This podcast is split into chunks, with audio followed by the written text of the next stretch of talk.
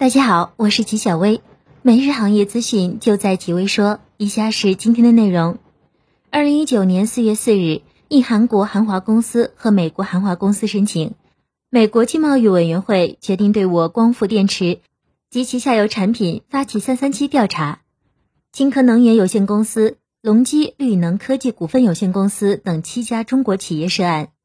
ITC 于二零二零年六月三日对此案作出了终裁定。认定我金科能源有限公司、隆基绿能科技股份有限公司等涉案企业生产的上述产品不侵权，并终止该案调查程序。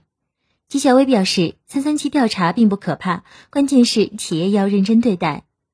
六月八日，北京易思伟计算技术有限公司宣布完成 B 轮融资，总金额超过二十亿元，目前首批资金十亿元人民币已完成交割。北京易思伟科技集团官网显示，二零二零年二月二十八日，北京易思伟科技集团有限公司在北京创立，成立第一届董事会，选举王东升先生出任董事长，张元基先生为副董事长。纪晓薇认为，王东升再创业明显大手笔，希望能够与京东方完美匹配。六月八日，作为中国半导体代工龙头，中芯国际提交科创板首发申请后。三天即进入问询环节，创下科创板审核新纪录。六月七日晚，中芯国际仅用四天便交出了首轮问询的答卷，再创科创板审核问询最快回复记录。在首轮问询中，上交所针对发行人的股权结构、业务、核心技术等六个部分提出了二十九个问题，中芯国际对此进行了共计二百零八页的回复。纪晓薇表示，中芯国际 IPO 的步伐很快。速度甚至会超过寒武纪。新型肺炎疫情扩散，迫使日本企业海外工厂纷纷停工，也让日本企业加快整编供应链，电子零件厂出现产能回流日本的动向。半导体大厂罗姆考虑将部分产能移回日本。液晶面板大厂 JDI 评估中，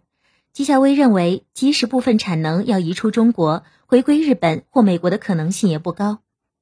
据中国联通官方微博消息。中国联通与华为在北京签署空天地一体化战略合作协议。究竟何为空天地一体化战略合作呢？据悉，中国联通网络技术研究院携手华为公司，联合搭建并演示了基于 MEC 的低轨卫星 5G 融合业务演示平台。在未来，双方将在低轨卫星与 5G 网络融合技术和方案方面开展合作。探索基于空地联合的卫星物联网、卫星车联组网等业务应用，共建产业生态。纪晓薇表示，合纵连横是春秋战国时期主要的竞争战略。据维信诺微信公众号消息，维信诺发布了全球首个达到量产应用级别的屏下摄像解决方案。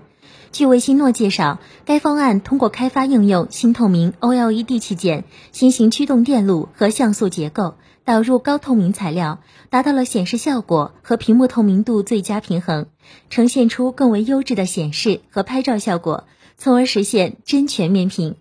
吉小薇认为，屏下摄像是全面屏最后一个需要克服的技术难点。